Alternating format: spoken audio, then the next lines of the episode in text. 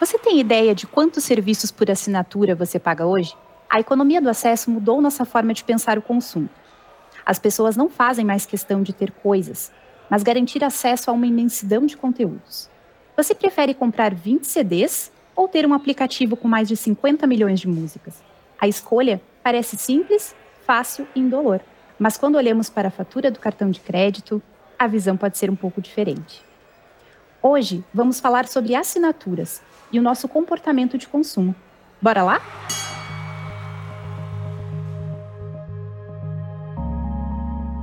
Sejam bem-vindas e bem-vindos ao Dentro do Ring.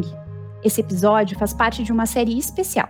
Nele, vamos trocar ideias com especialistas sobre a pesquisa Assinaturas Como os brasileiros consomem serviços e produtos recorrentes. Esse material foi elaborado e produzido pela Vind ao longo de três anos com mais de 1.600 participantes de todas as regiões do Brasil. Essa é a maior pesquisa sobre o mercado de negócios recorrentes e comportamentos de consumo. O objetivo era entender como as pessoas se relacionam com a recorrência, como são os gastos mensais, preferências e tendências nesse setor. Para quem quiser baixar a pesquisa, vamos deixar o link aqui na descrição desse episódio. Você também pode acessar vnd.cr barra pesquisa assinaturas. Meu nome é Juliana Spitalieri, sou coordenadora de marca e conteúdo aqui na Vindi e hoje sou a anfitriã desse podcast. Para falar um pouco sobre esse assunto, convidamos Daniel Silvestre, nosso head de Analytics, área responsável pelo desenvolvimento da pesquisa. Seja bem-vindo, Daniel. E aí, gente, tudo bom? Prazer estar aqui com vocês, compartilhando um pouquinho dos resultados aí da nossa pesquisa. Também aqui conosco está a Lívia Boschenstein, estrategista, pesquisadora do Laboratório de Antropologia de Consumo pesquisadora associada do CRE, Centro de Referência em Inteligência Empresarial da UFRJ, e doutoranda do Programa de Pós-Graduação em Comunicação da PUC-Rio. Seja bem-vinda, Lívia. Olá, pessoal, tudo bem? Não sei vocês, mas eu estou aqui até agora contabilizando quantas assinaturas eu tenho. Maravilhosa. É, bom, para começar, gente, eu quero saber um pouco mais sobre a história desse material, né? Como surgiu essa pesquisa? Essa pesquisa é pioneira no Brasil no que tange mercado de assinaturas, né? E a gente sabe que a Vind já tem no seu DNA o uso dos números como base para entender as tendências de mercado e tirar insights. É, Daniel, conta para gente um pouquinho sobre como surgiu a ideia de fazer essa super pesquisa. Ah, legal. Bom, é, como você falou, né, a Vind ela já tem uma, uma tendência natural olhar para números, né? Há muito tempo que a gente já vem fazendo bastante análise sobre mercado, entendendo bastante coisas do que, que acontece aqui dentro da Vind, né, com todos os indicadores que a gente tem aqui dentro mas também a gente costuma olhar um pouco lá para fora, entender o que é está acontecendo, entender o mercado, as tendências, para onde está indo e tal. E a gente sempre está tentando se antenar aí com o máximo possível de informações que estão dentro e fora da caixa, aqui dentro da Vind, e não deixa de ser assinaturas o, o nosso santo graal, né? Quando a gente fala de é, números e dados e coisas relevantes do mercado de assinatura, dentro da recorrência por si só, o mercado de, de assinaturas ele grita, né, para a gente ir atrás dessas informações. E uma das coisas que a gente mais percebeu é, quando foi tentar fazer alguma coisa mais profunda, né, e, e olhar um pouco mais dentro desse mercado, é que existiam poucas informações lá fora, né? Não tinha muita coisa. A gente tentava ir atrás de informações e de números e dados e acabava não tendo muito respaldo, né? A gente é, chegava em momentos que é um blog ou outro, e na maior parte das vezes, quando a gente encontrava alguma coisa mais substancial, era a própria Vint que tinha feito, né? E aí realmente era um mercado que carecia bastante de entender, principalmente o que está do outro lado, né? Do perfil realmente do consumidor. Acho que o principal motivo, né, para dar o start de tudo isso foi a inquietação, realmente, por ter números, por é, tentar identificar o máximo possível do perfil desses consumidores que está dentro desse mercado, que para a gente é, é o nosso maior carro-chefe. E junto com essa inquietação é o, foi o desejo né, de realmente contribuir, não só com os nossos clientes, mas também com o mercado, com, com outros pares, inclusive, né? Por que não? Os nossos concorrentes aí também. Acho que é saudável quando a gente traz é, uma visão macro, holística e fundamenta o mercado, né? Porque às vezes é, não é só só os interesses da empresa ou do cliente. Acho que o ecossistema em todo, como um todo, ele acaba sendo beneficiado, né? Quando sai um trabalho desse. Ótimo, excelente, Daniel. E até um ponto que vale a gente destacar aqui é como a pesquisa conseguiu abranger públicos de todas as regiões do Brasil, né? E até se você puder falar um pouquinho sobre a importância disso para a gente garantir que está trazendo dado que represente todo o nosso país, né? Que é tão grande, tão diverso. É, como é que isso foi trabalhado dentro da pesquisa? Ah, legal. É, isso foi, sem dúvida nenhuma, uma das maiores preocupações nossas, né? Porque acho que quando você faz qualquer tipo de trabalho, pesquisa, analytics, estudo, data science, o que é que seja, uma das maiores preocupações é você eliminar qualquer tipo de viés né, da, da, das respostas que você vai ter ali no final. Então, para a gente, era imprescindível que essa pesquisa ela representasse o máximo possível do público que a gente tem no Brasil inteiro, né? Então não adiantava, por exemplo, a gente chegar com os resultados dessa pesquisa falando que, ah, sei lá, 70% das pessoas conhecem as suas assinaturas que tem ali no, na, na, sua carteira, né, na, na, sua mensalidade.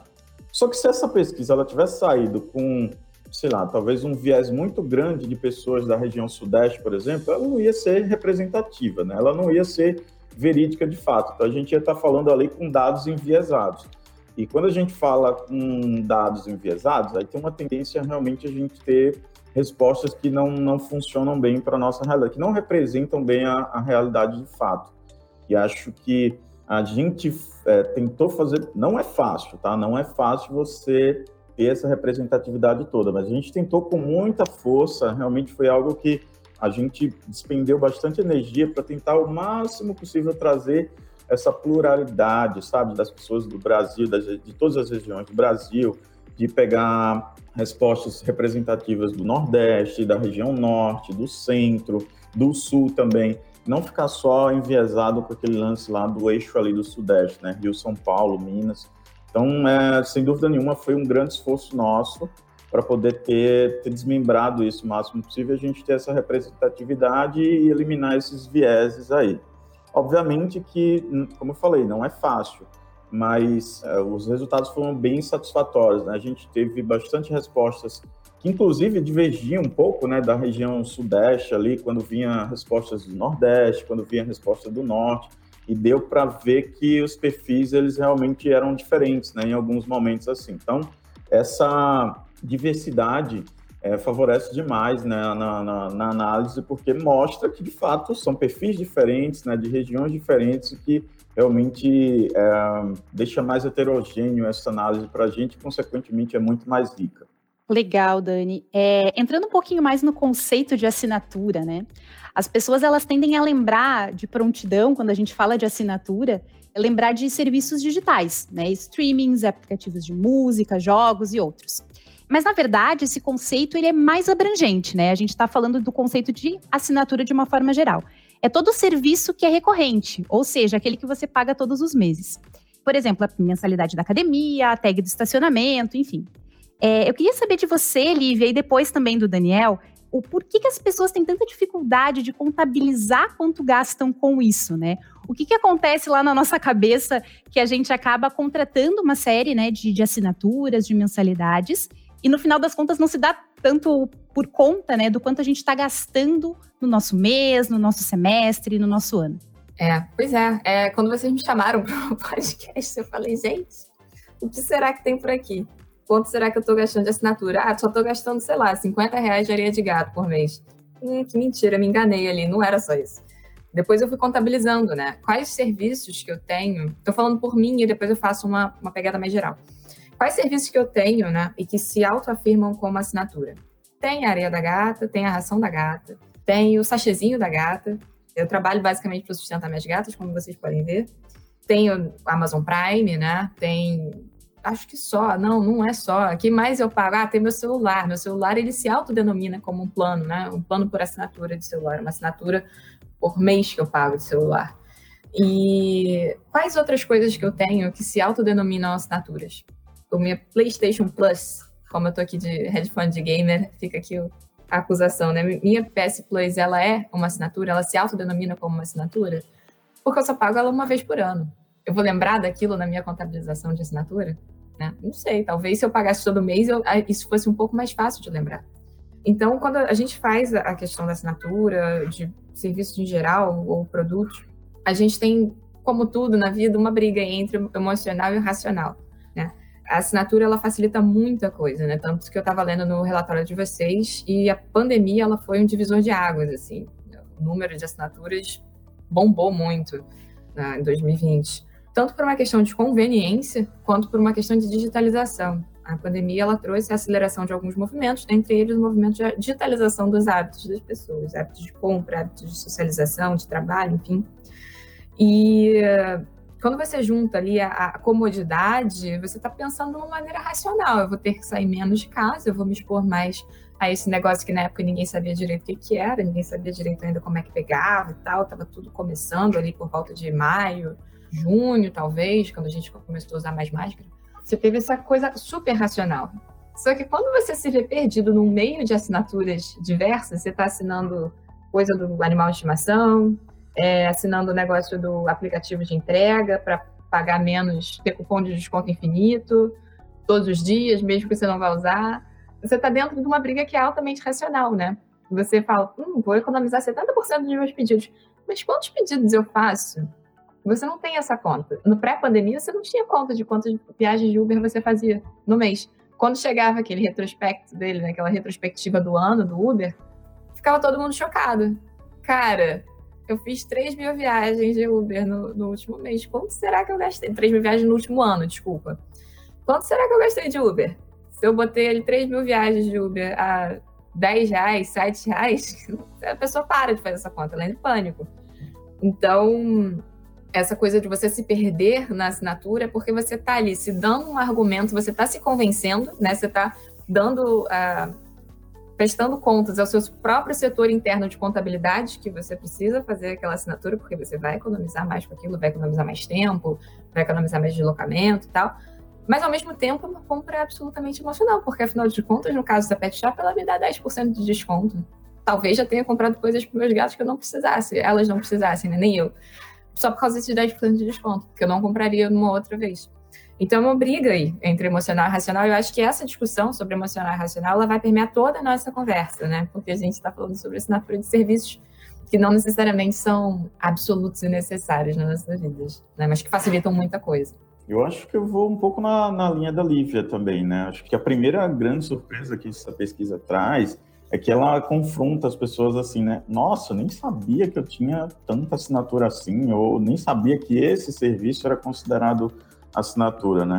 Eu acho que nos últimos anos, principalmente, isso tem se transformado numa coisa tão mais comoditizada, né? De a gente ser muito mais fácil fazer esse serviço de assinatura. Antigamente eu lembro, né, que era muito mais difícil. Quando você tinha fazer algum plano, alguma coisa assim, tinha a questão de, ah, não, você tem que ficar 12 meses aqui, se você quiser sair, você vai ter que pagar uma multa e tal. Isso prendia muito as pessoas, as pessoas pensavam duas vezes, né, antes de tentar fazer alguma coisa nesse sentido. Acho que hoje, com essa popularização, vamos dizer assim, das assinaturas, ficou muito mais fácil, né, de você entrar dentro de um clube de assinatura, depois você sair, cancelar, caso você não se agrade mais com aquele serviço e tal. Então, acho que isso deu uma alavancada, né, nesse consumo também.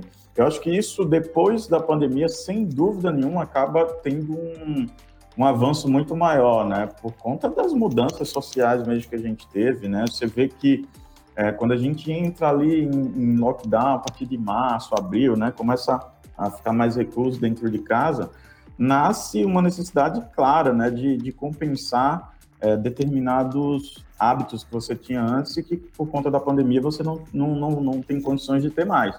Então, é, o que estava mais disponível, acho que é para a população, né? Acho que serviços, né, para de entretenimento principalmente, né, coisas novas que você não tinha, acaba precisando ali para poder passar mais o tempo. Eu acho que isso ajuda demais nesse crescimento aí quando a gente fala do mercado de assinatura no ano passado. Pegando números internos da Vind, né? Curiosamente, esses serviços de assinatura, eles no ano passado eles tiveram mais crescimento do que ah, os mercados tradicionais de offline, né, de vendas offline e tudo mais. E é natural, né? Por quê? Porque as pessoas realmente é, mudaram seus hábitos de consumo ali. Para ter ideia, né, alguns serviços como o clube de assinatura aqui na Vind, eles cresceram mais de 100% né, de, do ano passado para esse ano. SaaS também foi um, um, dos segmentos que mais cresceram também, acho que chegou a bater 130%, 140% de crescimento.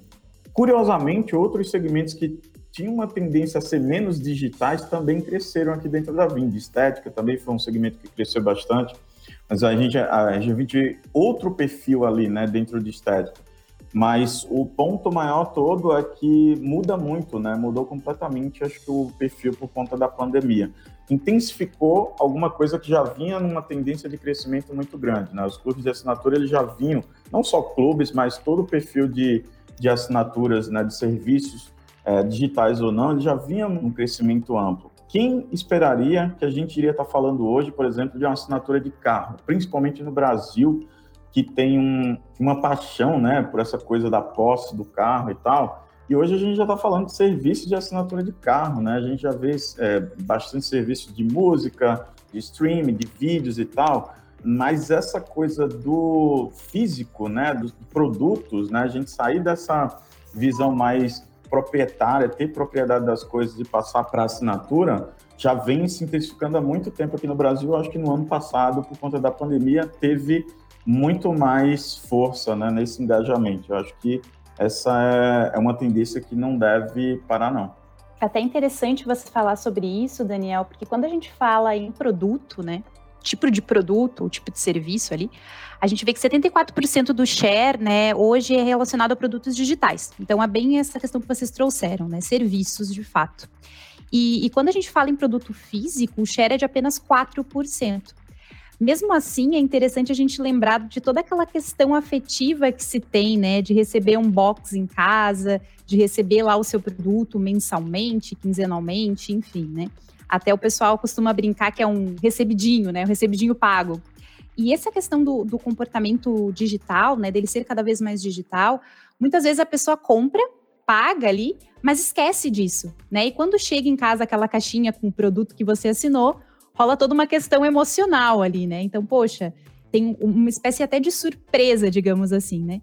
É, Lívia, você quer comentar um pouquinho sobre essa relação emocional que as pessoas têm com esse tipo de compra, né? Do produto físico chegar em casa, mesmo que ele seja ali pertencente a um pacote, a uma recorrência, né?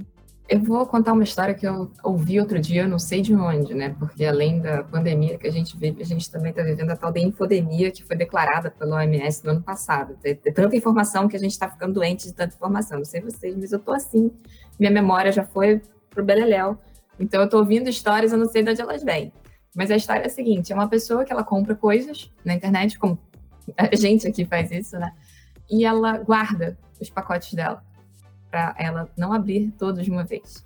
É como se fosse quando você faz aniversário, você recebe monte de presente, a sua mãe raciona os dias de abrir o presente. Ah, não vai abrir esse hoje, não, abre amanhã. E aí você abre amanhã, você já mais ou menos sabe o que é, pela caixa, pelo bagulho que faz, mas é sempre uma grande surpresa. E a pessoa, ela, ela introjetou essa figura da mãe e ela se coloca esse limite de caixinhas abertas por dia.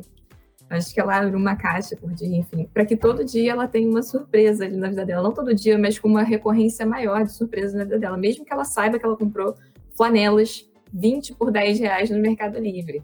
Não importa o que seja que ela compra, se for uma compra ligada mais utilidade e tal, mas o simples abrir da caixinha já deixa ela um pouco mais feliz. Por quê? Porque a gente está vivendo esse dia da marmota, né? desde 14 de março do ano passado, aqui no Rio, pelo menos, a gente está vivendo esse eterno dia da marmota. Todo dia você acorda, aí você faz seu exercício, você vai para a sala ou para o escritório e você trabalha até o final do dia, você levanta, vai até a cozinha, come, depois você volta para o mesmo lugar e sem seus amigos, sem as novidades dos amigos, enfim, essas novidades elas diminuíram muito, sem as idas e vindas, sem os encontros, sem as mudanças de lugar, sem as reuniões em locais específicos, né? As reuniões elas sempre acontecem mais ou menos no mesmo layout, dentro do seu mesmo computador. E a memória é uma coisa que está muito ligada ao lugar físico em que você se encontra. Então, se você está todos os dias no mesmo lugar, tudo fica muito parecido. Quando chega uma caixinha na sua casa, aquilo é a pitadinha de coisa nova que tem no seu dia. Então, essa coisa do abrir caixinhas, ela traz um fator de novidade para dentro do seu dia que é quase como se você fizesse aniversário de novo, né? E ganhasse seus presentes novamente. Mesmo que você saiba o que seja, porque você não foi uma coisa imediata, pedir chegou, tipo quando você liga, sei lá, para a farmácia ou encomenda um lanche pelo telefone, como a gente fazia no século passado. mesmo assim você ainda fica feliz, né? Porque sua demanda foi acatada. Então, apesar disso, né, do, do, número de produtos físicos ser pequeno, né, você tem 74% de assinaturas de serviço, não é isso? E 4% de produtos, corrija-me se eu estiver errado. Apesar disso tudo, né, é um número pequeno, mas você também tem que levar em consideração que as pessoas compram outras coisas que também chegam em formato de caixinha para elas, ou saquinhos, enfim, envelopes, que não podem ser assinadas, né? Ou que a graça da coisa é não assinar, justamente para você ter uma liberdade maior. E essa tal da liberdade, parafraseando aqui aquele pagode que todo mundo ouviu na década de 90, essa tal da liberdade, ela só é possível quando você tem algum nível de conhecimento sobre aquilo que você está comprando. Se é um mercado novo que você está explorando, se é um hobby novo que você está fazendo, né, criando ali para você, você vai precisar de uma curadoria, você vai precisar de alguém para te dizer, cara, vai nesse daqui, vai naquele lá. Olha, escolhi esses daqui para você por essa faixa de preço, né, no caso de vinho, cerveja, alguns outros produtos, né? Tipo, é, brinquedinhos de cachorro e aí por diante. Produtos sem glúten também. É um novo mercado para aquela pessoa, ela não entende muito, então ela confia aquilo em alguém, né? Ela vai naquele mais orgânico também. Como é que ela vai saber o que é orgânico e não é se tudo se parece tanto? Ah, eu vou comprar essa batata que está mais feiosa, então ela deve ser orgânica. Não é assim que você decide se uma batata é orgânica ou não é. Você tem que comprar de alguém que seja certificado. Então, tem essa outra questão também, né? De você ter uma confiança em alguém. Então, se você puder terceirizar aquele negócio para alguém que já saiba como é que se escolhe, o que, que é bom, o que, que não é, é o que, que vai melhor transportado e o que, que é melhor você comprar perto da sua casa, melhor. O Daniel estava adiantando algumas falas minhas aqui agora há pouco, né? Quando ele falou sobre a fidelidade. Antigamente, né, a gente tinha muito medo das letras miúdas quando a gente assinava alguma coisa porque você ficava preso naquele contrato durante 12 meses. E aquele era um valor promocional que você estava pegando. Né? É, ah, vou pagar aqui 89 reais ao invés de 129, porque 89 eu pago todo mês, beleza, é mais barato, vou assinar. Só que você, quatro meses depois, se você quisesse desistir, você não podia. Senão você tinha que restituir a empresa, né, daquela saída antes dos 12 meses além da, da, da questão do, do, transporte, né, como assinatura, de você não possuir mais as coisas, porque dá trabalho possuir coisas, as coisas são roubadas, são avariadas, caem no chão, você tem que ficar pagando seguro, mil coisas, PVA, etc. Vai, dá trabalho ter coisa, né, dá trabalho cuidar das paradas. Então, você poder fazer uma bike por assinatura, que você não tem que se preocupar em encher pneu, é só você estacionar ali e tchau, né? Você não precisa mais cuidar. Ih, arrebentou a correia. Cara, arrebentou a corrente, desculpa. Você larga a bicicleta ali no postinho dela e tchau. O moço de noite vai lá e recolhe. E acabou a bateria do meu patinete elétrico. Você não precisa levar para casa para você recarregar. Não tem problema. Você larga na rua, finaliza o aplicativo e resolve. O celular por assinatura, você ficar se perguntando, cara, eu tenho que pagar o seguro desse troço porque eu moro no Rio de Janeiro, trabalho no centro e de vez em quando pego o trem também, tem que ficar pagando o seguro carésimo. Assina o celular. Pronto, é o equivalente a uma mensalidade. Todo ano você vai poder trocar de celular, olha só que beleza, não é muito mais prático? Se você não trocar, aí realmente vai ficar um pouco complicado. Mas é como se você estivesse pagando uma prestação daquele celular, é de infinito. E você vai todo ano ter celular novo. Então vai sair racionalmente muito mais barato. E do carro também, né? O carro, o único modelo visto como viável para as montadoras é você ter carro por assinatura. Ter carro dá um trabalho do cão você tem uns problemas que você não imagina ter, de repente você está gastando 5 mil reais para o cara remover o painel do carro porque está faltando um pedacinho que faz o ar-condicionado funcionar, por exemplo. Enfim, são questões assim que brigam muito, né? Como eu falei que essa discussão entre o, emocional e o racional, ela vai permear toda a nossa a nosso podcast aqui hoje. É mais uma vez a briga entre o emocional e o racional, né? Se você contabilizar no final do mês quantos pacotinhos chegaram na sua casa, você vai falar: meu Deus, minha pegada de carbono deve estar gigantesca. Ou eu sou uma compradora completamente desregulada. E se você for olhar no dia a dia, assim, com calma, por que, que eu comprei esse troço? Ah, porque quebrou uma peça na minha casa, eu não vou querer uma pessoa estranha aqui consertando. Eu vou olhar no YouTube e vou aprender como é que aquilo funciona. Então você vai o tempo todo ali se justificando, enfim, e tentando prestar contas de maneira lógica, racional ao seu próprio setor de contabilidade. Excelente. Até tem uma, uma pergunta sobre isso, mas se o Daniel quiser comentar. Quer comentar, Daniel, sobre isso? Acho que a Lívia falou muito bem né, sobre esse tema. Acho que a única coisa que eu posso contribuir aqui é falar. No final, tudo isso ele, ele traz esse valor maior, né, quando a gente fala de assinatura, porque a gente está falando muito sobre experiência, né? Acho que é o, o que mais a gente tem buscado hoje, principalmente nesses momentos, é, são experiências agradáveis e boas. Eu acho que a assinatura ela fornece muito isso, né? Como a Lívia falou, a gente tem menos problemática para lidar com a assinatura hoje em dia, né? Então está muito mais facilitado ter uma assinatura, seja de uma bike, de carro, de um celular, de produtos, né? Com os clubes de assinatura, principalmente aí quando a gente fala para cosmético e tal, tudo ficou muito mais, mais fácil, né? Hoje em dia. E o que a gente está buscando, no final das contas, é isso, né? Experiências que tornem o nosso dia agradável, seja receber um, um recebidinho aí do dia, né? E, e aquela experiência vai ser agradável para a gente, mas também para resolver problemas também. Acho que por isso até que o, o serviço ele acaba tendo essa desproporção aí, né? Muito maior do que o produtos. Acho que por isso, porque o, é, em serviço você tem essa utilidade realmente de poder resolver coisas né, do seu dia a dia com muito maior, mais facilidade quando você tem essa assinatura ativa, né? E acho que fica mais fácil de você resolver seus problemas e, e entrega, acaba entregando até um pouco mais valor, na minha concepção, até entregando um pouco mais valor do que necessariamente o produto. E essa comodidade acho que facilita muito né, a, a, a, experiência ser positiva e a gente querer mais, investir mais. Não à toa que está ganhando tanto espaço, né? a gente largando mão de ter o direito da propriedade e passar para a assinatura. Acho que é muito por isso, porque resolve problemas realmente do nosso dia a dia. É legal você comentar isso, Daniel, porque justamente foi algo percebido na, na, pesquisa, né? Então, além de descobrir quais assinaturas as pessoas mais usam e quanto elas gastam por mês, a gente também acabou buscando entender quais são os benefícios que fazem a diferença para elas fecharem uma assinatura de fato. E uma curiosidade é que justamente essa parte de experiência do consumo, ela aparece no topo da lista, né? E além disso, existe também uma questão que, que traz a diferença ali para o momento de assinatura ou não, que é se existe a funcionalidade ou a possibilidade de você fazer um pagamento conforme o uso e o acesso ao serviço também. Então, eu gostaria de saber de vocês, na verdade, até começando por você, Daniel, se você acha que isso pode uh, nos levar a um caminho mais equilibrado entre escolher pagar diversas coisas e não usar, e ter que comprar cada coisa como propriedade, de fato, né? E depois, se a Lívia quiser comentar também. É, então, uh, olhando do ponto de vista de benefícios, né, de se vale a pena ou não você ter a assinatura e você ter a propriedade, tem que voltar um pouco naquela resposta que a Lívia deu, né, que é muitas vezes o emocional e o racional ele tem que ser posto é, de frente para a gente tomar melhores decisões. Às vezes vai fazer muito mais sentido a gente ter uma assinatura, outras vezes não.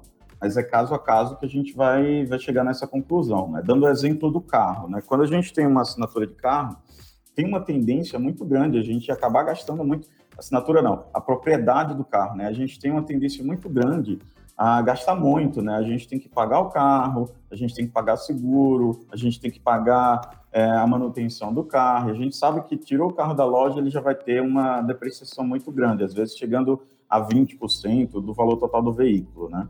E aí, quando você vai para um pouco do racional, às vezes faz muito mais sentido para você ter uma assinatura. Isso vai depender, obviamente, de quanto você percorre, né? Tem pessoas que percorrem um, um, período né, com um carro lá muito maior, uma quilometragem muito maior, outras menos, e aí tudo isso vai ter que entrar na conta para você chegar na conclusão final. Mas o ponto crucial é que existem sim modelos que têm uma tendência a funcionar melhor com a assinatura e outros modelos não, que a propriedade ela facilita bastante. E aí entra muito, né, esse equilíbrio ele está muito relacionado com a, aquela questão emocional e o racional que a Lívia já comentou a gente, acho que principalmente no Brasil, né, o ser humano como um todo, mas acho que é, culturalmente no Brasil acaba sendo um pouco mais forte essa questão da propriedade, né? A gente gosta de dizer assim, eu tenho um carro, a gente gosta de dizer que tem um celular é, bacana, da moda e tudo mais.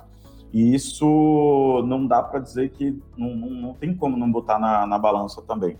Mas eu acho que com o passar do tempo, essa cultura ela teve uma, é, bastante mudanças significativas, né?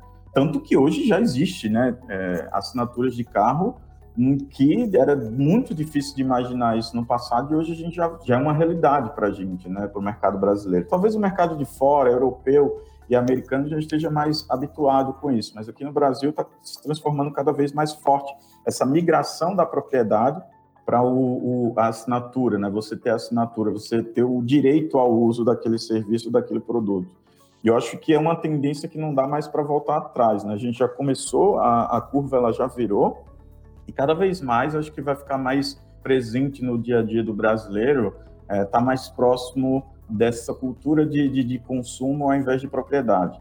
Obviamente, isso não vai acontecer de um dia para a noite, ainda vai ter um longo percurso para essa mudança ela ter um impacto muito maior dentro da sociedade, só que eu não vejo muito mais é, ponto de retorno, sabe? Principalmente porque a gente está falando muito mais sobre é, consumo consciente, né? E quando as pessoas começam a ir para a ponta do lápis, elas veem que realmente tem é, faz muito sentido estar tá assinando algum serviço ou algum produto e é muito mais vantajoso do que ela ter aquilo. E acho que quando vai para a ponta do lápis, quando mexe no bolso, tem uma tendência a realmente a mudança ela ser mais significativa nesse comportamento.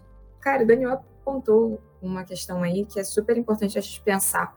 Se a gente virar, sei lá, para uma figura, assim, seus 65, 70 anos do interior do Brasil, classe AB, e falar para ele o que, que você acha de abrir mão do seu carro, que custa ali uns 90 mil reais, e passar a ter uma assinatura do seu mesmo carro. Dependendo da cabeça, se for uma pessoa mais conservadora, ela não vai querer, de jeito nenhum.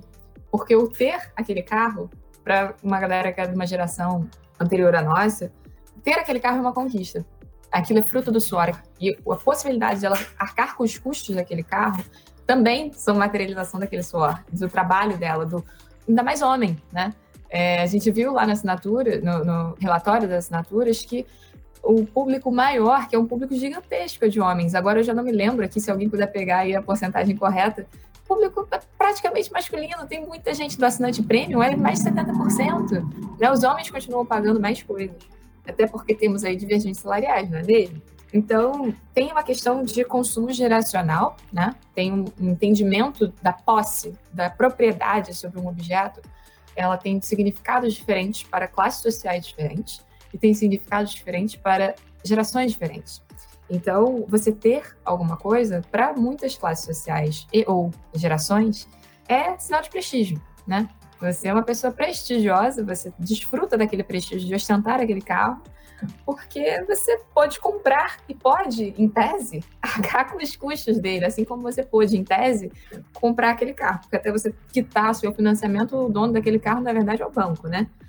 Eu venho do interior, eu venho lá de Campos do Goitacazes, e lá é muito famoso um conto, assim, uma certa lenda que é muito famosa, de que as pessoas não têm seus próprios carros, né? Os carros de lá são carésimos, que é uma coisa que não está muito de acordo com o PIB da cidade e ninguém é exatamente o dono do seu carro, porque está todo mundo passando perrengue para pagar a prestação e deixa uma série de coisas atrasadas, como, por exemplo, impostos.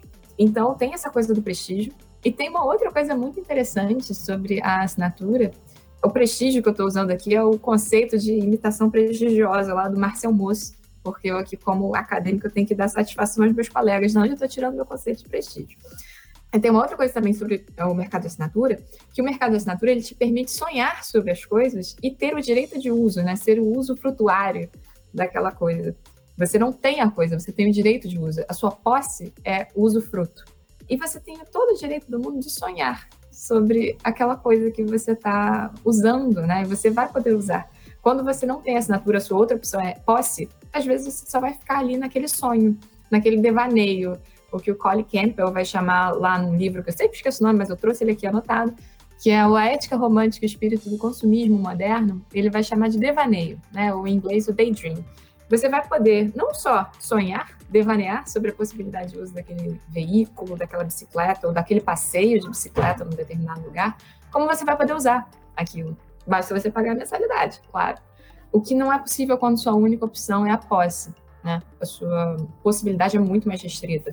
Uma coisa é você pagar 120 mil reais no carro, a outra é você pagar 800 reais de mensalidade para você usar o mesmo carro. Enfim, é isso. Maravilhoso. Até com relação a essa distinção de públicos e, e gerações, idade e tudo mais, é interessante a gente trazer o ponto de que na pesquisa, é, o time de analytics, né, responsável ali pela síntese desses dados, acabou criando uma série de perfis, né? São personas mesmo que representam ali diferentes perfis de pessoas que assinam é, algum serviço. Dentre esses clusters, né, a gente tem ali o Vitor, que é o assinante premium, o Robinson, que é o assinante principiante, a Marisa, que é assinante basiquinha, e a Bianca, que é assinante que se cuida.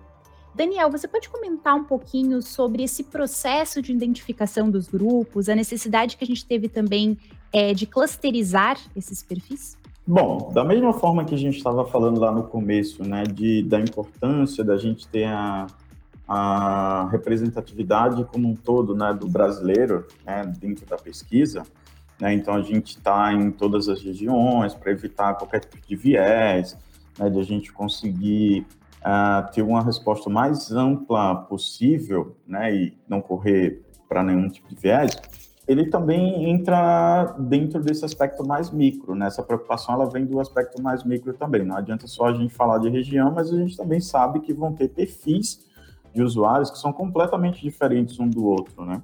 Quando a gente fala é, de uma pessoa, sei lá, de, de 20 a 30 anos, do sexo masculino, que está na faculdade ou está começando o trabalho dela, é, é muito diferente quando a gente um público, sei lá, feminino de 40 a 50 anos que está usando algum outro serviço de assinatura. Então, não dá para generalizar né, nesse tipo de pesquisa também. A gente precisa, além de ter a representatividade, a gente também ter essa distinção muito clara dos principais perfis. Óbvio que a gente não consegue traçar o perfil de todos, porque cada um é único também, né? Cada pessoa que respondeu naquela pesquisa, ela tem as suas características muito bem definidas, né? O que a gente faz é tentar aproximar o máximo possível é, de comportamentos que são parecidos, e aí sim a gente ter é, traçar alguns perfis, né, com base em clusters mesmo. E aí, do ponto de vista técnico, não tem nada demais, nenhum algoritmo milagroso de machine learning. Né? São coisas muito simples de procurar realmente clusterizar as respostas com base em alguns perfis. E aí, com base nessa clusterização, a gente consegue achar comportamentos em comum, ou respostas em comum que alguns perfis tiveram. Do ponto de vista mais é, humanizado, nessa é a parte técnica, do ponto de vista mais humanizado, o que a gente faz é tentar personificar esses comportamentos atribuindo algumas personas ali, né, para esses classes que foram definidos e aí vão são informações um pouco mais qualitativas que a gente acaba é, expressando nessas pessoas, é, junto com a, as respostas quantitativas, a gente acaba criando esses perfis. A importância disso é para que a gente tenha uma maior clareza quando a gente traz essa pesquisa para o público, né? Porque aí fica mais fácil das pessoas se identificarem, tentar identificar através desses perfis onde ela estaria mais é, enquadrada, né? E aí, consequentemente, ela poder tirar alguma conclusão de si própria, né, quando estiver fazendo a análise da pesquisa. Então, do ponto de vista técnico, a gente precisa sim ter essas características muito bem definidas, mas a gente também precisa humanizar isso através das pessoas para facilitar a troca do conhecimento e levar essa informação um pouco mais digerida né, para o público em geral que a gente está se comunicando ali através da pesquisa e as pessoas conseguirem sim se identificar ali dentro daquele público que respondeu e isso está trazer maiores benefícios para todo mundo. Acho que essa é a maior preocupação nossa. Legal, Daniel. É, Lívia, você quer comentar um pouquinho mais sobre essas particularidades aí dos clusters? Alguma coisa que chamou a sua atenção? Cara, vamos lá. É, o que mais me chamou a atenção assim é a quantidade. Né? Eu falei errado aquela hora, são 43% do público que respondeu é um assinante premium. Né? Então, o mercado de assinaturas é praticamente um mercado premium. Né? A maior parte das pessoas ela gasta muito dinheiro. Né? Acima de 500 reais com produtos e serviços de assinatura realmente é muito dinheiro. E uma coisa que eu estava até conversando outro dia, é um ponto de conversa assim, que eu acho que está todo mundo falando em algum momento, né? que é o de se você contabilizar quantos serviços de streaming de televisão, de série, tal, filme, você paga, talvez já esteja chegando perto do que você pagava pela TV por assinatura. Se você contabilizar que dentro do Prime tem lá não sei quantos outros serviços para você pagar a parte, além dos nove reais, sei lá, aí eu não sabendo o valor do Prime. Além daqueles nove reais que você paga, eu acho, não me lembro, você tem que pagar R$19,90 pelo canal X, R$27,90 pelo canal Y, R$14,90 pelo canal Z. Se você assinar todos, ser tipo você pagar uma televisão por assinatura, só que com certa possibilidade de customização daquilo que você vai ter. Então a gente entra numa outra tendência que vem falando aí nos reportes de tendência há milênios, sei lá, pelo menos há uns 15 anos, que já deixou de ser tendência, já virou prática há algum tempo, que é a customização, a personalização de serviços. Você pagar um pouco mais para você ter aquilo exatamente do jeito que você quer ter. Então, talvez faça um pouco mais sentido você pagar, no fim das contas, uma quantidade grande né, de dinheiro para ter serviços de streaming diversos e poder assistir toda e qualquer coisa. No entanto, tem um outro fator, que é dificilmente você vai ter uma pessoa que vai assinar todos. Provavelmente algum deles ela vai usar a assinatura de alguém. Então entra uma questão de burlar a lei, né? Principalmente para pessoas que não são família, não são de uma mesma família, não residem num mesmo endereço, que colocam lá o endereço original do assinante principal para burlar a lei e pagar menos, né? Você assina um, seu amigo assina o outro, os dois colocam o mesmo endereço e a vida que segue. Isso é uma prática, as pessoas fazem isso. A gente conhece, né? A gente conhece as pessoas que fazem isso ao mesmo tempo você tem uma possibilidade maior de customização das coisas. Então, é, uma coisa que me chamou muito a atenção foi isso, né? Nossa, quanto dinheiro essa pessoa gasta né, em serviço por assinatura e estou eu aqui tentando fazer as contas de quanto serviço por assinatura eu tenho, porque realmente eu já me perdi nessa há muito tempo. Não sei vocês, mas as coisas ficaram um pouco mais complicadas uns anos para cá, descobrir o que, que é o que, que não é assinatura. Aquele serviço que eu estou pagando todo mês, ele se autodeclara como assinatura? Não sei. Será que ele é uma assinatura? Também não sei. Olivia, e acho que ainda tem uma, uma questão, né? Que tipo, não é nem questão se você sabe ou não o que é assinatura, mas muitas vezes ficou tão fácil você ter assinatura que você até esquece da quantidade de coisas que são muitas vezes até triviais, né? Esse dia mesmo eu estava vendo aqui, nossa, às vezes eu até recebo uma reclamação aqui de alguma coisa que eu não paguei, eu nem sabia que é isso. Eu mudei o meu cartão, estava lá na, na, no serviço lá cadastrado um cartão, mudei o cartão e recebi uma coisa aqui que eu nem sabia que eu era mais assinante, sabe? É, você vê, né, a gente com muitos serviços de streaming, a gente tem hoje, sei lá, eu pelo menos, eu particularmente aqui, eu tô com Netflix, tô com a Prime, tô com a Disney, tem acho que mais outro lá também, assinei por fora, né, também a, o Telecine também. Nossa, cara, tem várias coisas assim, você fala só para ver filme, eu tenho pelo menos quatro, cinco serviços de assinatura, né? Então ficou uma coisa tão comoditizada, né, e fácil que você acaba se perdendo nesse mundo aí, né? É, eu tava até vendo outro dia no Twitter, a gente perguntou, pô, alguém tem assinatura de Globoplay? Aí eu troco por uma de Netflix. Porque, assim, ninguém quer pagar essa conta sozinho. Empresas, saibam, as pessoas estão enganando vocês, elas usam, elas mentem no endereço delas para dividir essa tarifa com todo mundo, porque pesa no final do mês, né? Enfim, é isso. E é interessante, eu lembrei enquanto vocês falavam também, tem até um, uma espécie de paradoxo aí das assinaturas, que é o seguinte: sempre que você quer ver um filme, ele vai estar disponível justamente no streaming que você não, não assinou. Então você vai se dar conta, ah, poxa, esse filme X estava no streaming Y, que eu não tenho assinatura, logo farei aqui rapidamente a assinatura para assistir aquele filme. E a assinatura ficar correndo lá no seu cartão, você vai se dar conta disso depois, né? Mas só para trazer esse ponto também, lembrei enquanto vocês falavam. É, se vocês quiserem trazer até outros dados curiosos que vocês identificaram na pesquisa, que chamou a atenção de vocês, por favor. Vou começar. Aqui tá tipo aquele programa que aperta o botão primeiro e fala, né? Quem aperta o botão primeiro fala. É, não, eu só queria trazer uma pequena observação. Tem uma teoria chamada paradoxo da escolha.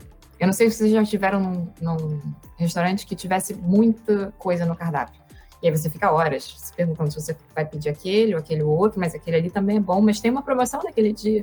E você fica ali horas. Ao mesmo tempo que se você for num, num restaurante que só tem três coisas para você escolher, você vai falar, nossa, tem tão pouca coisa aqui, ah, mas eu vou nesse. Então, quanto mais coisas você tem para escolher, mais difícil fica a sua escolha. Então, se você tem serviços de streaming, sei lá, vamos pegar o exemplo do Daniel, que tem pelo menos quatro, que ele tenha se lembrado até agora, só de coisas para assistir, quando ele estiver muito cansado, quando ele não aguentar mais pensar em mais nada, onde que ele vai ligar primeiro e o que ele vai ver?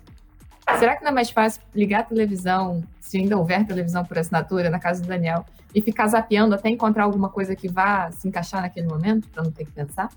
Onde que fica, assim, exatamente a escolha? É uma escolha ou, ou é meio que, ah, é o último que eu estava vendo não me enche muito saco, é uma série leve, tipo aquela da arquitetura bonita das casas que tem no Netflix, ou aquela que vê o mundo, Our Planet, eu acho que você fica vendo cenas bonitas, né? Só para poder não te encher muito saco, você não tem que escolher muita coisa. Tem que também entender qual é o custo, além do custo financeiro, qual é o custo de carga mental que essa liberdade te dá. O que, que você vai fazer com essa tal da liberdade, né? De escolher tudo que você pode escolher, no momento que você quer escolher, a hora que você quiser escolher, e quando você não quiser escolher, quem é que vai escolher para você? É, um dado interessante que eu é, vi da pesquisa também, né, e eu acho que isso, sem dúvida nenhuma, é uma das coisas que é, são mais importantes, né, chamaram a atenção porque são mais importantes mesmo. Tem uma das perguntas lá que faz, é, pergunta né, de 0 a 10 qual é o nível de confiança das pessoas contratarem os serviços, né, colocarem o cartão de crédito dela lá. E eu fico, né, eu particularmente, eu volto no tempo, e aí só um, um spoiler, né, lá na, na pergunta, acho que a média, tanto de homens quanto de mulheres, ficaram bem alta, ficaram acima de 7 pontos, né, de 0 a 10 ficaram acima de 7 pontos, que na minha concepção é gigante já, né, um, número bem relevante. Né? Só que se a gente for dar uns passinhos para trás e falar, sei lá, daqui cinco anos atrás, ou até indo mais longe, dez anos atrás, quem imaginar que o brasileiro né, ia ter essa confiança toda de assinar o um serviço, colocar o cartão de crédito dele lá e depois ok, ia estar tá tudo ok. Né? Acho que essa jornada que a gente vem passando ao longo do tempo, né, de ganho de confiança. Acho que o e-commerce também trouxe muito disso, né, de as pessoas mudarem seu comportamento e estarem mais como é que eu posso dizer assim, a, favoráveis né, a assumir esses determinados riscos. Acho que com essa mudança de e-commerce vem crescendo ano a ano aí, acaba que também foi levando um pouco dessa confiança para o mundo de assinaturas também. Eu acho que, sem dúvida nenhuma, são das coisas mais importantes, porque não tinha como esse segmento ele crescer tanto se as pessoas realmente não confiassem, né? não confiassem no sistema financeiro como um todo, confiassem nas empresas também, e isso dá mais margem para que é, mais negócios aparecessem, né, que mais serviços de assinatura eles pudessem florescer aí e, e a gente chegar no nível que está hoje. Então, acho que sem dúvida nenhuma a coisa que eu mais destaquei, ficou mais evidente para mim, foi o crescimento da confiança é, dos usuários no, nos serviços, principalmente no que tange a pagamento. Daniel, tem uma coisa muito importante aí que é a fintechização do mundo, né? tudo virou fintech. Você, você esbarra no hidrante, hidrante é fintech, já é fintech, você pode pagar por ele também. Então, as fintechs, ela tem essa pegada de não temos letras miúdas, né? Então, isso ajuda bastante as pessoas a mudarem um pouquinho a percepção que ela tem de dinheiro, né? O brasileiro é um público, é um povo desconfiado desde a sua concepção, né? Por razões históricas, muito importantes. E quando se fala de dinheiro, é ainda mais, né? No Brasil, ninguém fala quanto ganha. A gente aplica para vaga, a gente passa numa vaga às vezes sem saber quanto é que a gente vai ganhar. Isso é comum, principalmente quando a gente está falando isso no, no, no, mercado de, acadêmico, né? Às vezes as vagas são divulgadas e a gente não sabe. Aí você passa pela entrevista e você não sabe, não só no mercado acadêmico, no mercado geral. Conheço pessoas que já perguntaram para o entrevistador né, qual é a faixa salarial né, que estava disposta para aquela vaga e a pessoa ficou ofendida, porque foi perguntado quanto você iria ganhar, né? Você não vai trabalhar de graça. Você tem que perguntar. Você tem que saber quanto você vai ganhar por mês a partir daquele dia.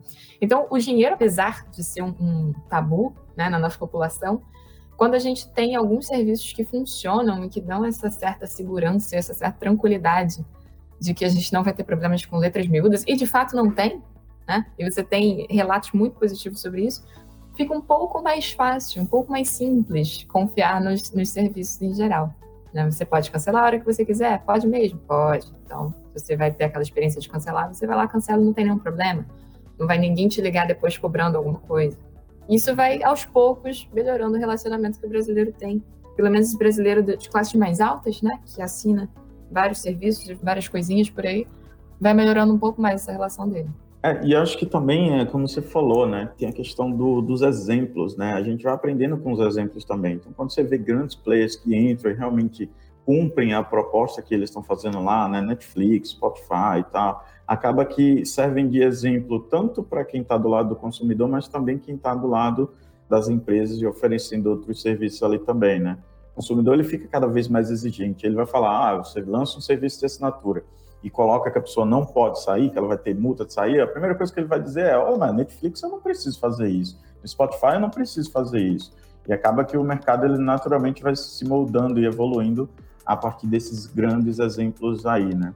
Eu acho que sem dúvida nenhuma, né, se você pegar assim, ah, quem mudou esse modelo de assinatura, quem começou, né, com esse modelo de assinaturas aí no passado? Se a gente for lembrar da indústria de software, né, que realmente foi uma das grandes mudanças que alavancaram realmente é, esse modelo de assinatura no mundo e no Brasil também. Você vai lembrar aí da Adobe, é, da Microsoft, quem lembra, né, que para colocar um Excel na máquina tinha que ter um CDzinho lá, para instalar, para fazer a coisa. Se você quisesse usar um Photoshop, não existia esse conceito de baixar, né?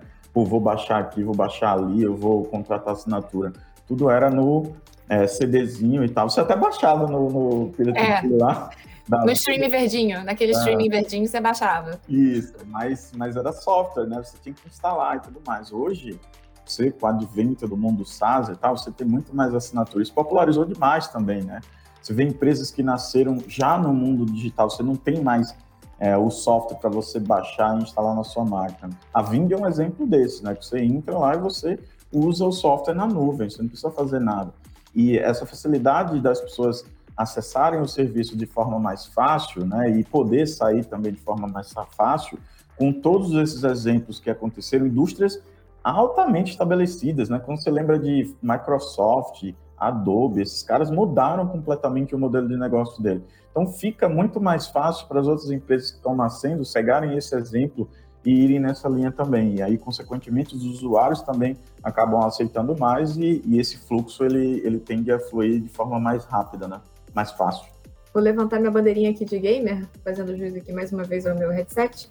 Teve uma época também que a gente pagava por server, né? Por servidor. Se a gente não quisesse ficar no servidor todo lento, cheio de lag, cheio de gente, não sei o quê, você pagava um server por mês. Pagava um servidor para você jogar com paz e tranquilidade garantidas mês, todo mês, né? E era super barato. E você já comprava a licença do jogo, ou então às vezes tinha um jogo que era gratuito, e o que você precisava fazer para você jogar aquele jogo, no caso de jogos gratuitos, era pagar o servidor mês a mês, coisa que hoje a gente conhece como PSN Plus, Xbox Live, não é isso? Da Xbox. É, enfim, é isso também. O povo dos games também tem esse uso de SaaS, Software as a Service, há bastante tempo, né? Começou aí no, no meio digitalzaço. Perfeito, pessoal. Ótimos pontos. Até trazendo mais ainda um dado aí para destacar da pesquisa e fazendo um fechamento aqui do nosso podcast já, né? 69% do público afirma que gasta mais de 100 reais com assinaturas por mês. E metade do público paga entre 6 a 10 serviços recorrentes. Então eu deixo aí a reflexão para quem está nos ouvindo de fazer essa listinha, né? De fazer esse cálculo aí. Quanto você gasta por mês com serviços de assinatura? Já parou para pensar nisso? Então, pessoal, eu gostaria muito de agradecer pela presença de vocês aqui no bate-papo. Foi muito bom, né, levar, poder levar essa pesquisa aí além, trazer novas perspectivas, novos insights e compartilhar tudo isso com os nossos ouvintes, né? Quero agradecer demais pela participação de vocês e fiquem à vontade para fazer um comentário final aí e também nos contar onde a gente pode encontrar vocês nas redes sociais. É, deixa que eu deixo aqui, né? Ficou o Daniel ficou olhando ali, olhando aqui, deixa que eu deixo. É, vamos lá. Meu comentário final é: durante esse podcast, eu achei que eu tivesse terminado minha, minha lista de assinaturas e eu lembrei de mais um, que é o app de meditação. Cada hora pipoca um negócio. Todo dia uma nova assinatura. Eu preciso realmente tomar rédeas na minha vida. Gente, quem quiser me seguir ou conectar pelas redes sociais, eu sugiro o LinkedIn, tá? Porque no meu Instagram só vocês só vão ver fotos de gato. Então, quem tiver interesse em gatos também pode adicionar por lá. Meu usuário é sempre Livestein. L-I-V-S-T-E-I-N. Tanto no LinkedIn quanto no Instagram, Facebook, Twitter. Twitter eu falo uma porção de bobagem, vocês também podem me seguir por lá. Obrigada, gente. Agradeço muito pela oportunidade, pelo papo também, foi muito legal. É, vocês realmente me botaram para pensar aqui, pensar sobre coisas profundas também, como é a minha fatura de cartão de crédito. E só tenho a agradecer. Valeu aí pelo tempo. E é isso. Um beijo. Pegando a minha deixa aqui também, no deixa que eu deixo, eu vou pegar a minha deixa aqui. Eu lembro que eu tinha respondido essa pesquisa, né, um tempo atrás. Eu lembro que eu tinha visto que eu tinha batido um recorde aí, eu tinha muita assinatura. Eu falei só de stream, eu tinha falado quatro, mas eu lembrei de mais um. Então, o HBO também eu tenho, então só de stream eu tenho cinco. Então, você vê, coisas que eu não uso talvez 10% de cada uma delas. Se eu pegar todas as assinaturas realmente que eu devo ter aí, de Amazon, de livros lá, de outros serviços, nossa, deve ter passado de umas 10 aí fácil. Ô Daniel, nicho de mercado, é cota de uso de assinatura. É, tem... Eu compro 50% da sua cota do HBO. Tem é. Vamos fazer uns contratos aí. Mas legal, foi muito bom ter participado aqui também, né? Essa pesquisa eu participei do começo ao fim dela aí, né? A parte de, de elaborar lá a pesquisa, depois participar também do acompanhamento e a finalização dos números, e foi muito interessante, né? Foi muito rico, foi muito proveitoso. Tem bastante material aí que é importante não só para o consumidor final, mas para as empresas também que estão pensando em se aproximar desse mundo de, de assinaturas, aquelas que também já estão dentro do universo. É importante conhecer também o que, é que a gente tem ali, né, de principais respostas desse público-alvo aí. Então, o material é muito rico mesmo, vale a pena a leitura aí por todo mundo. Obrigado pelo convite aí, foi bem legal mesmo, gostei bastante. Quem quiser trocar uma ideia lá, eu faço feito a Lívia aí. O melhor lugar para falar comigo é realmente o LinkedIn, porque meu Instagram, quando tem alguma coisa, é foto do gato do cachorro, mas é mais escasso né, as minhas postagens lá. O LinkedIn é mais fácil para a gente trocar uma ideia aí, só procurar lá Daniel Silvestre, vai estar tá 100% aí. Quem quiser, é só colar que a gente troca uma ideia. Muito obrigado, gente. Bom, e para quem está nos acompanhando e quer ler o material da pesquisa com calma, pode aproveitar aí para tirar muitos insights também, tanto de negócio quanto de vida pessoal. Baixe aqui a pesquisa que está no, no link da descrição do podcast, né? Ou também pode acessar o vnd.cr barra pesquisa e assinaturas. Posso dizer que está imperdível e o que a gente conversou aqui foi só uma partezinha, né, de todo o aprofundamento que essa pesquisa está trazendo. Inclusive, os próximos podcasts especiais do Dentro do Ring também vão abordar a pesquisa. Então é isso, pessoal. Muito obrigada mais uma vez. Um abraço e até a próxima edição.